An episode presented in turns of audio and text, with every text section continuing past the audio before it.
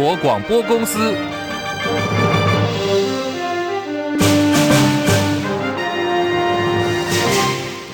大家好，欢迎收听中广新闻，我是黄丽凤。距离二零二四总统大选剩下七十几天了，但是蓝白和卡关。国民党日前所提出的民主初选呢，进行整合，但是民众党柯文哲他坚持要全民调，双方的谈判呃是陷入到僵局。在时间的压力下，从昨天开始呢，其实已经进入到政党协商阶段了，正在讨论如何推出最强的候选人。对于自己似乎遭到了边缘化，国民党总统参选。侯友宜今天上午的态度很强硬，除了批评柯文哲一拖再拖导致支持者焦虑，还两度强调说他才是最重要的角色。到底要不要嫁，要不要娶，并不是没人说了算。柯文哲主席，没拖，据我知道，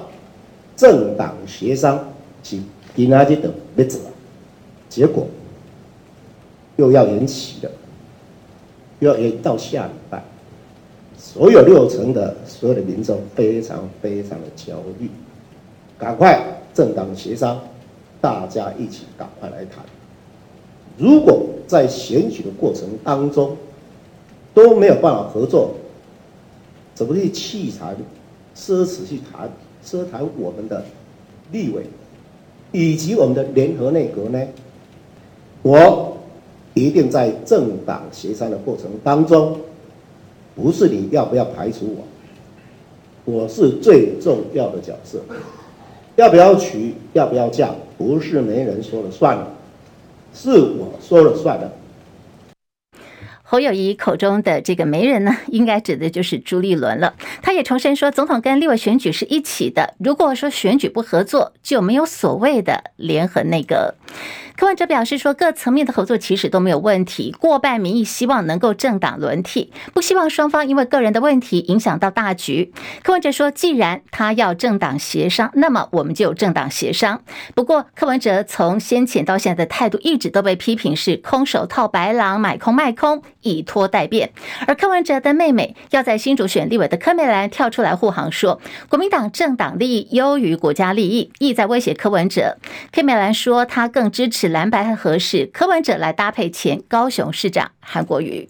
独立参选的红海创办人郭台铭全台拼连署，进入到最后一个礼拜了。可是呢，现在各地的状况相当多，继双北市还有桃园等地，郭台铭的连署战传出不法，被质疑说花钱买连署，传闻不断。最近屏东地检署也接获检举，说在潮州地区有人用两百块钱的代价来换取连署书，已经拘提到三名嫌犯到案，查扣到好几十份的连署书。在侦讯之后，认定这三人。涉犯了总统、副总统选举罢免法，罪行重大，有一面伪造、变造证据，或者是勾串证人之余，向屏东地方法院申请三人羁押禁见获准。大陆中央电视台在今天早上是用快讯的方式报道说，今年三月宣布退休的前中共国务院总理李克强，在昨天晚间突发了心脏病，经过全力抢救之后，还是在今天凌晨的零点十分。过世，享受六十八岁。中共政坛过去呢，一直都有习近平跟李克强内斗的传闻。在去年的三月份，李克强他主动宣布退休的时候，公开喊话有十个字哦，引发了国际媒体的注意跟讨论。当时他说的是“人在干，天在看”。苍天有眼，短短十个字呢，被外界解读意有所指，很可能是针对了中共的最高层国务院办公厅。因此，在李克强猝逝的消息传出之后，他的死因现在也引发了诸多的揣测。详细内容广告之后，中网新闻网新闻来点节目，我们将提供给您完整的报道。另外是台北股市的表现，昨天股汇双杀，台北股市暴跌有两百多点啊，创下了五个月来的低点哦。但今天清晨美国股市继续走跌，不过台股市一涨三十九点，开出之后盘中再涨了八十点，站上了一万六千一百点。现在台北股市呢是来到了一万六千一百五十五点，涨八十二点，目前涨幅有百分之零点五一，成交量来到了一千七百二十八亿元。在呃。天气方面，现在宜兰正在下雨，二十三度；台北多云，二十五度；台南、高雄二十九度。这里是中国广播公司。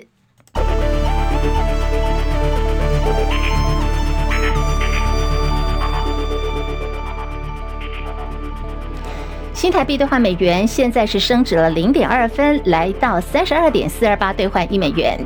台北股市涨七十三点，一万六千一百五十四点，涨幅百分之零点五零，成交量一千七百四十七亿元。柜台指数上涨一点七一点，来到两百一十一点九四点。目前日本股市涨四百零一点，来到三万一千零二点。日本股市呢，已经呃涨幅在今天来到了百分之一点三二。韩国股市平盘附近震荡两千三百零三点。港股涨一百九十二点，一万七千两百三十六点，涨幅百分之一点一二。大陆股市，上海综合指数上涨十二点，三千零一点，涨幅百分之零点四三。在深圳成指的表现方面，涨一百一十五点，九千六百八十二点，涨幅百分之一点二一。印度股市上涨七百啊，目前涨了四百七十点，来到六万三千六百一十九点，涨幅百分之零点七五。好，来看看的是在国际的汇价表现方面，欧元兑换美元一点零五六八，美元兑换日元一百五十点一八，一美元兑换七点三一五七人民币。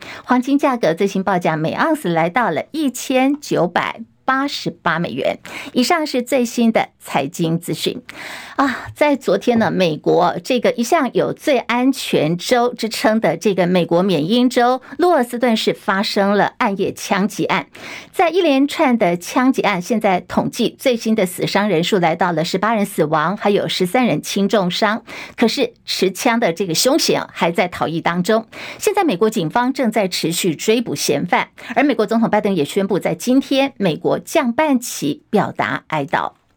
中国大陆媒体报道，大陆国务院前总理李克强昨天深夜突发了心脏病，经过抢救，今天的凌晨零点十分在上海逝世，享寿六十八岁。好，我们来回顾一下李克强他最后一次露面的时间，其实也没有多久，就在两个月之前。当时呢是八月三十号，李克强看起来神清气爽的参观了敦煌的莫高窟，气色还不错。可是万万没想到是两个月之后呢，昨天他心脏病啊发作传。出在今天凌晨，促使各界震惊。那么更引人注意的是，大陆官方媒体对于李克强过世的消息，他报道的篇幅极小，而且相当低调，启人疑窦。叶博弈报道：中国共产党第十七届、十八届、十九届中央政治局常委、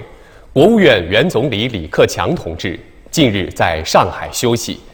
二零二三年十月二十六日，因突发心脏病。经全力抢救无效，于十月二十七日零时十分在上海逝世，享年六十八岁，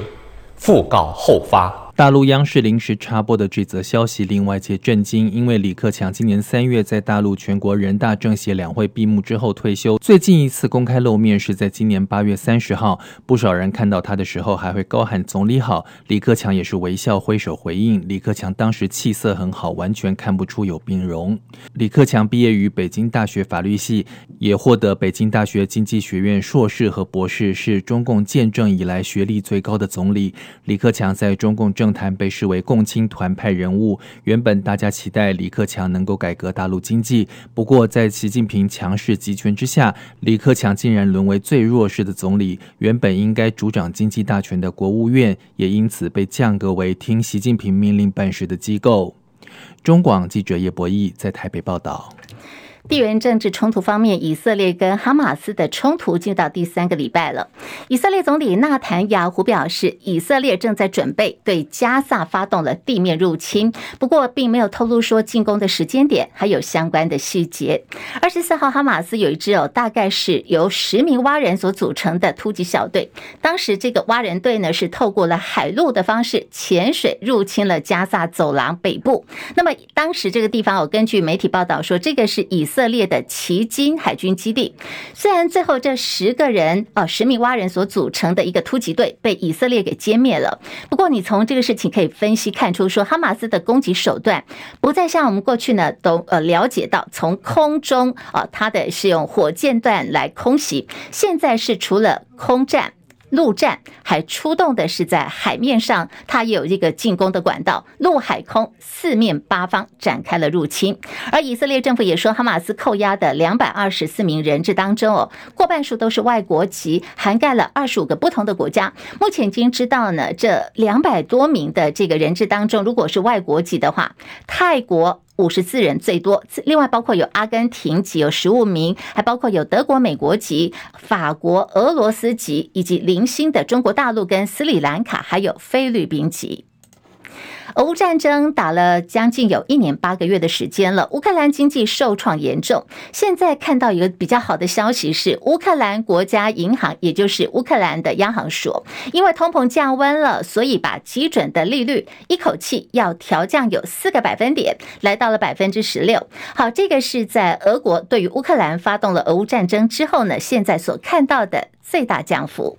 美国国防部跟国会研究服务处对于美国国会提交了有两份重要报告，里头有部分呢是关于台海情势的，也详细描绘了美国所面临到的国际局势。不只认为说现在中国大陆是有能力跟意愿来挑战现有的国际秩序，而且来分析说中共的战略军事能力都比俄罗斯或者是任何一个国家对于美国构成更加严峻的挑战。如果说美国不能够在短期内大幅超越中国大陆的军事发展，那么这个报告就预测说，美国将会在台湾海峡、南海还有澳洲失去了威慑的力量。同时也会让美国本土陷入中共的武力威胁下。报告也说，中共挑战美国军事强权的转捩点时间点越来越接近了。这对于美国国会跟整个国际社会来说，都可以来形容是警铃大作。欧洲议会委员会委托专家所研究的报告也说，跟中国大陆解放军有关的华海电信承包大量连接欧洲的海底电缆，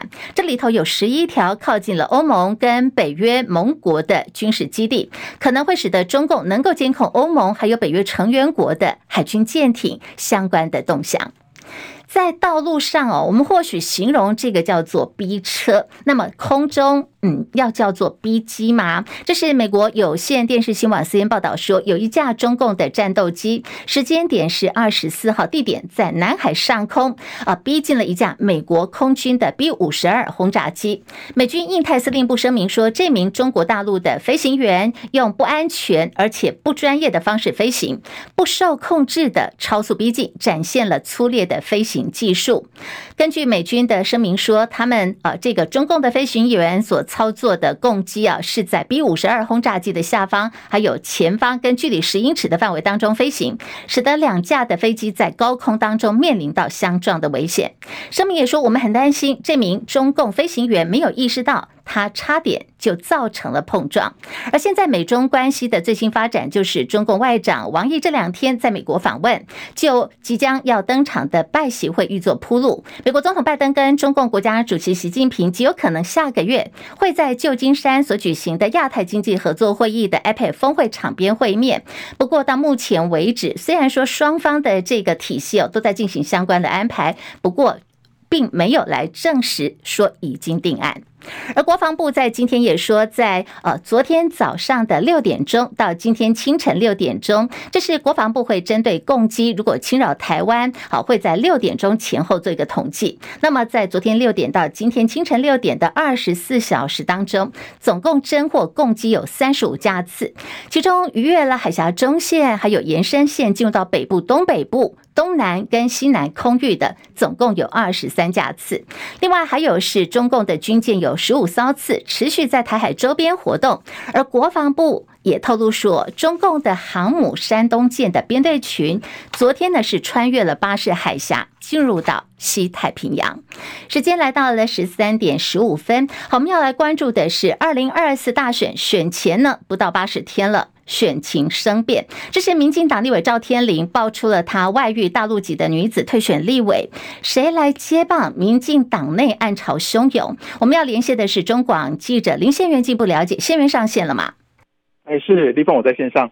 好，这个赵天麟要宣布退选之后，高雄市他是这个高雄市第六选区嘛？这个选区的立委候选人谁来接棒呢？地方派系抢破头，也进一步冲击到民进党总统参选赖清德的选情。今天有最新发展吗？情况如何？宪元哦，是呃，这两天呢，其实，在地方的基层呢，有一些政治角力的拉锯哦，尤其是我们大家所知道，就是这个谁来接替赵天麟呢？我们所知道，判断高雄市长陈呃陈其迈呢，他。所属意的人选应该是来自于凤山区的黄杰，这个黄杰是呃呃，就是陈其迈他所属意可以呃，他也就是他所认为的极战力、最有战力的人。所以地方上的这个基层，包括里长，还有这个在地的这个议员呢，对于这件事情。呃呃，他们是有反对的意见的，包括昨天呢，已经有第六选区的这个里长们，他们同时站站出来啊，就反对啊空降人选，他们认为呢，可以直接指派在地的议员黄文义来参选，这是昨天就发生的。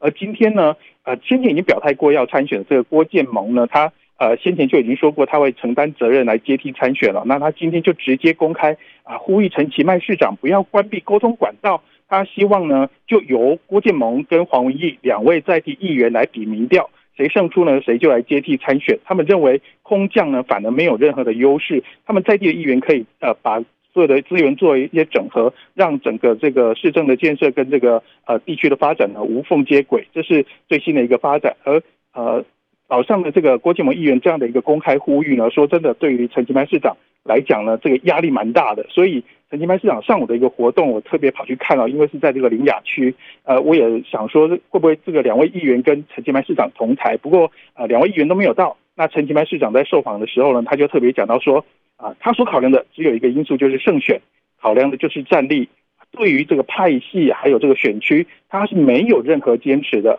所以，而且他也不认为派系跟选区是考量的因素哦。而且，陈其迈还讲了一句非常重的话，他就说。这些压力他挺得住，这些压力对他都没效，所以可见呢，包括啊目前陈其迈市长他鼠疫的这个黄捷的这个动向呢是没有做任何改变，在地的这个里长跟议员们他们的反弹呢，呃他们不希望空降的这个意识呢也没有任何的改变，双方之间还是有不同的一个意见存在。好，县员留步哦。刚刚这个有提到这个陈其迈呢，很尬词哦，在今天就还讲说，哎，这个压力他挺得住。可是大家就很好奇啊，陈其迈的态度从哦赵天麟第一时间被爆出三十多张毁灭式偷情照片嘛，呃，陈其迈第一时间的说法到今天态度还是这么的强硬。我们也很好奇啊，陈其迈从这个赵天麟的这个接棒人，那么实际上呢，他是在盘算什么呢？呃。最主要是因为陈其迈他身为市长，那在选举的过程当中，立委选举过程，还有包括上呃议员的这个选举过程当中，陈其迈都担任非常重要的角色。也就是只要是他呃提报的人选，经由党中央这边呢来做一个确定，所以陈其迈他实际上是负责整个高雄市选举成败的责任。因此他会认为说这是他的责任，他就必须要负担。所以他这一次呃，也就是非常坚持他自己一定要。呃，就刚我们所听到的这一呃一部分的这个坚持呢，就是来自于陈其迈他一个思考。那呃，其实我必须跟大家讲啊，就像那个赵天麟那一天早上九点半的记者会，他才说过道歉，但是并没有提到不选的这件事情。可是陈其迈市长呢，在稍后的半个小时之后，就直接说出啊，高雄市的这个立委呃布局要审慎考量。呃，我们听到这么一个轻呃，就是他。似乎没有讲很重的话，但是从他的呃，从陈其迈以前审慎的这种态度来看呢，表示说他当时就已经决定了这个呃第六选区的人选势必得换，而且可以从这当中可以看得出来，就是陈其迈对整个高雄市的这个人选还是有决定性的一个因素。好，我们非常谢谢我们中广资深记者在高雄的经营非常呃。扎实的这个县员所提供的观察还有分析没有错。陈其迈呢，这一次在赵天麟事件当中，一手挥刀斩马谡，一手呢主控高雄立委的选战。现在看得到他企图心呢，就是希望能够在二零二四展现南霸天的地位了。好，刚刚我们在谈论的这个当中，到底赵天麟第六选区、高雄第六选区的接班人会是谁？地方的这个桃郎哦，还有就是呃赖清德啊，还有这个陈其迈，可以说地方跟现在民进党中央。以及呃，在呃高雄主导选情的这个陈其迈可能看法不太一致，呃，未来会由谁来出现呢？现在外界呼声很高，有可能会空降的是黄捷，被称为白眼女神的黄捷，会接棒赵天麟参选吗？黄捷今天有最新的回应，来听听看黄捷怎么说。呃，我的态度一直都是要尊重党中央的安排，那无论是谁上阵，那我相信。所有的战士都没有选择战场的权利啦，就是这个时候该战就要战，那大家就是一起努力把这起守下来就对了。好，这是今天的黄捷，他说战士呢没有选择战场的权利，而接替赵天麟参选的人，我们来听听看这个民进党立法院党团总召柯建铭，他透露说，其实很快就有答案了，最晚呢下个礼拜三也要出来，因为现在就是有时间上的压力哦。民进党主席赖清德也责成了党秘书长许立明，要尽速邀请大选提名策略小组南高屏的成员，就后续相关事宜来尽速完成，把这个事件要做一个比较好的收场。绿营民代跟高官纷纷卷入了绯闻案，现在社会哗然。行政长陈建仁今天列席立法院备询之前，接受媒体联访，针对立委赵天麟事件，他低调说期盼司法能够查出真相。至于他的副手，也就是行政院副院长郑文灿的事件，院方第一时间呢并没有定调为假讯息。陈建仁说他支持郑文灿提告厘清真相，再次呼吁外界不要再做不当的影射了。张伯仲报道。对于立委赵天麟外遇对象被前立委邱毅爆料是中共统战成员，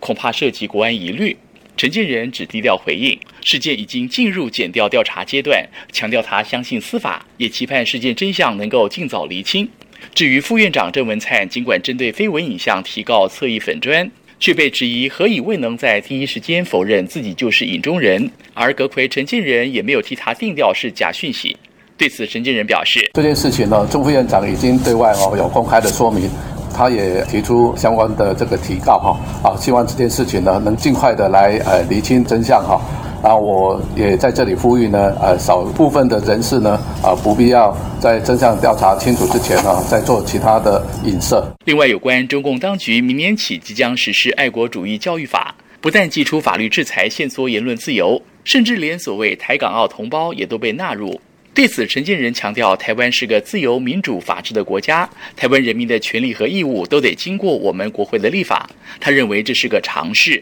而一国人民之所以会爱国，靠的是国家施政能够让人民有感，赢得人民公信力。他认为，透过立法来要求爱国，实在是缘木求鱼。中广记者张伯仲台北报道。面对选战，现在民进党总统候选赖清德的做法呢，是积极的在跟年轻的朋友们拉近距离。昨天他的行程是到基隆海洋大学去演讲，可是学生们也是有备而来的哦。从能源政策到这个台南八八枪击案都提出了质疑。还有一名男大生在 Q&A 的时间哦，直接开呛，他批评赖清德得过且过的心态。不太妥当，我们来听听这个现场的情形。你在第四场国政愿景发表会上说，你选的是下一任四年，不是未来十年。我认为这种得过且过的心态，作为一个总统候选人来说，是有点不太妥当。我打断一下，我们今天的是海洋政策，同学，你主要对校长我跟我有机会，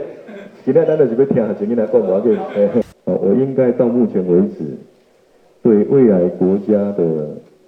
建设是提出最完整的国政蓝图。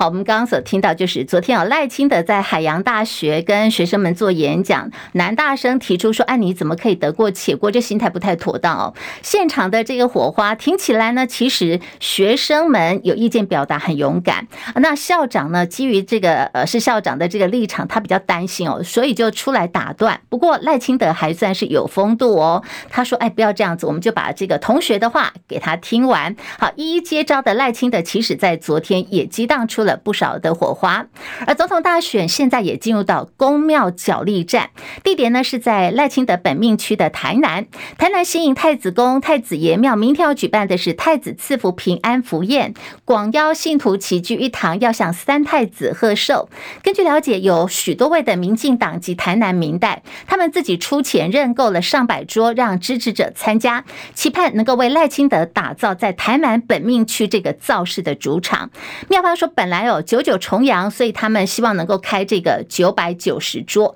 不过因为开方认桌以后回响太过热烈了，现在桌数订桌的这个数量已经破千了，成为名副其实的千桌宴。可是民进党的如意算盘呢，中途也被蓝白识破拦截了。这个像是呃侯进办的这个组织副召简谢龙介就说：“哎，太子爷是公共财呀，所以赶快就安排侯友谊也在明天哦会到现场来跟这个信众。”好，打招呼，跟三太子祝寿。另外，刚刚也传出说，柯文哲也说他要到场跟神明祝寿，跟信徒致意了。好，这是赖清德、民进党方面的如意算盘，现在呢，中途被蓝白给拦糊了。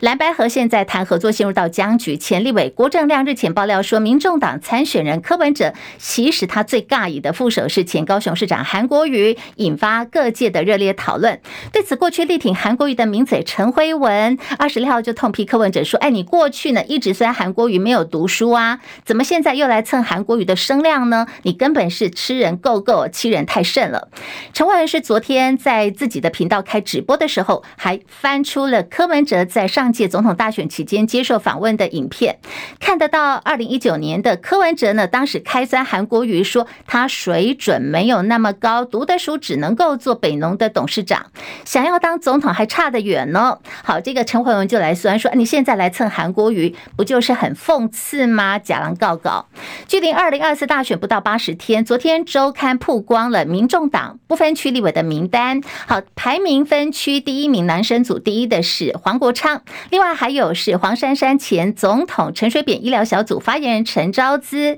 民众党台北市党部主委林国成也都在这份民众党。白色力量的这个不呃呃安全的名单范围当中，值得注意的是，这里头啊还出现大陆配偶身份的台湾新住民发展协会的常务理事徐春英。徐春英入列，引发讨论了。根据了解，徐春英呢出生上海，一九九三年嫁到台湾。过去受访的时候，她曾经说她是毕业在中国大陆复旦大学的气管系，而到台湾之前也曾经担任过中共国家干部。因为以前的工作性质特殊哦。当时还有专属的配车。当年的徐春英就曾经说，能够以一己之力来促进两岸和谐，这个呢是她要努力的目标。如果说民众党这份不分区立委名单最后拍板定案的话，徐春英将成为第一位列入政党不分区立委的陆配。